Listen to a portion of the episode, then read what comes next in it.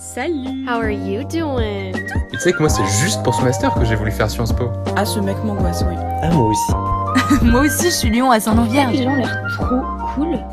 Ça va être. Bah du coup, euh, c'est Naël, c'est ça. Parce que je t'ai jamais vu, euh, je t'ai jamais vu au collège. Tu viens d'où Euh, bah, j'ai- en fait, j'ai pas du tout fait Sciences Po, moi. Je, j'ai fait une école d'art appliqué. Uh, Roxanne, you, you told me that you were in Korea last year.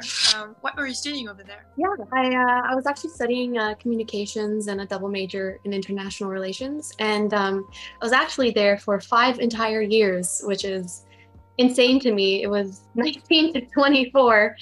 So yeah, it was, it was definitely an amazing experience. Toi, Emma, euh, tu étais de, de l'autre côté du monde, en Colombie, c'est ça? Ouais, ouais. J'étais en Colombie. C'est pour ça que je, je maîtrise pas tellement euh, la langue anglaise, je t'avoue. Non, c'était, c'était incroyable. Je recommande, euh, je recommande si vous connaissez pas trop l'Amérique latine. euh, vraiment, c'est la plus belle destination de ce continent. quand j'ai j'ai rencontré tout le monde de- d'Assocom, j'étais choquée de, de- de- de savoir que tout le monde a 20, 20, 21, 22 ans. C'est l'âge normal de, de commencer un master en France. Ouais, mais j'ai l'impression que c'est assez particulier à Sciences Po. J'ai l'impression qu'il y a, dans notre promo, il y a peu de gens qui se sont redirigés. Mais moi, la formation dans laquelle j'étais avant, j'étais toujours la plus petite. Et J'avais genre 3 ans d'écart avec la plupart des gens dans la classe parce qu'il y en a plein qui avaient fait d'autres études avant de, de se réorienter ou qui avaient passé du temps à travailler. Donc, euh, Toi, Ah t'as bon 21 aussi, Naël ouais, tout juste. Non, mais j'avoue, moi j'ai fait le cursus très classique aussi, enfin en terminale, après euh, les, le collège U à Sciences Po pendant trois ans, euh, la petite année à l'étranger, et là je suis en master, du coup euh, c'est vrai qu'il y a une majorité de personnes qui ont ce cursus-là. euh. Est-ce que tu viens de nous Je viens de Chalon-sur-Saône.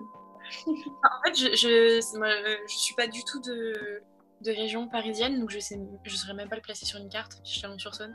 Je sais pas en région parisienne.